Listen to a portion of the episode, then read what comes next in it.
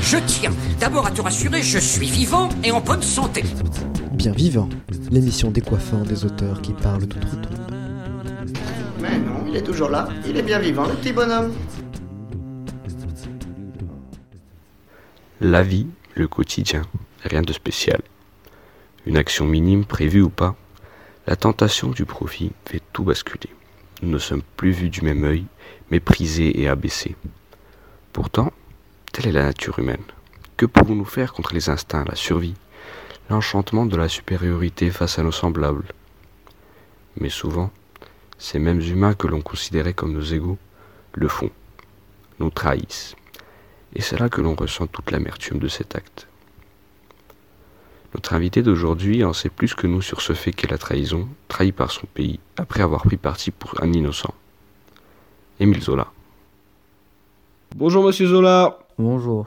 Bienvenue sur le plateau de notre émission Bien Vivant, ce que l'on ne pouvait pas dire de vous durant les derniers 116 ans suite à votre décès par asphyxie. Oui, en effet. Quelqu'un n'était visiblement pas autant réjoui que je l'étais de mon retour en France, et s'est amusé à boucher ma cheminée. Je n'en suis vraiment pas fier de ce décès.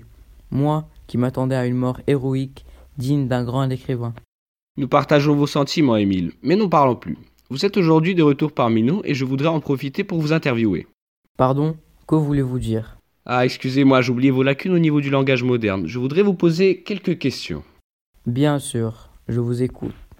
Tout d'abord, monsieur Zola, vous étiez un défenseur acharné d'Alfred Dreyfus, considéré comme traître suite à l'interception de renseignements transmis aux ennemis par un commandant qui ne voulait pas être condamné et qui remet ainsi la faute sur ce jeune juif, raison importante pour laquelle certains le haïssaient. Qu'est-ce qui vous a poussé à le considérer comme innocent, allant contre le gouvernement et publiant J'accuse, une lettre directement adressée au président de la République, Félix Faure? Alors je tiens à dire que cette affaire n'avait rien de personnel.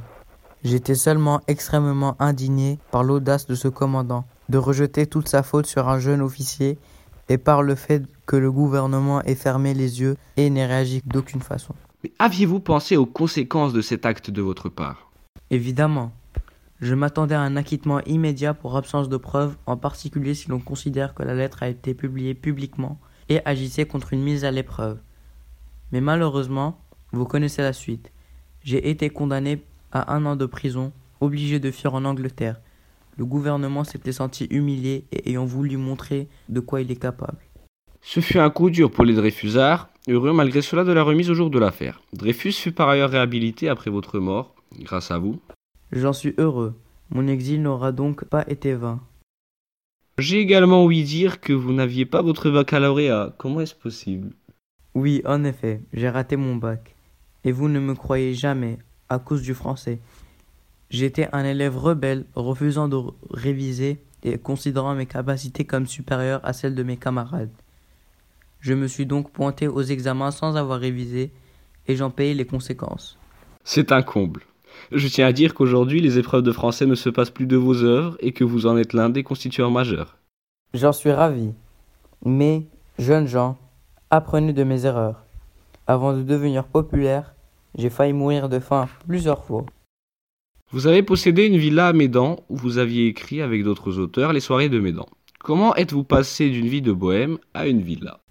C'était une longue histoire, mais en deux mots, les gens aimaient lire. Et payer pour ça, j'ai publié L'Assommoir, un roman racontant la vie de simples Français. Les gens ont besoin de savoir que quelque part, quelqu'un a une vie pire que la leur. Et ça les console. Vous ne vous étiez pas engagé pour la guerre de 1870. Euh, Dites-moi pourquoi. Je suis myope et ma mère était veuve. C'était suffisant.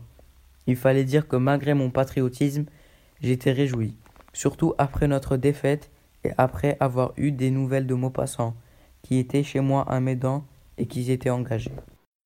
Merci beaucoup de nous avoir rejoints ici aujourd'hui, après une longue absence. Nous sommes heureux d'avoir pu vous accueillir et nous espérons que la participation à notre émission a été une lancée positive pour votre retour parmi nous. Merci de m'avoir invité. J'ai pris plaisir à discuter avec vous et je suis heureux de revenir parmi vous, dans ce monde après une si longue absence.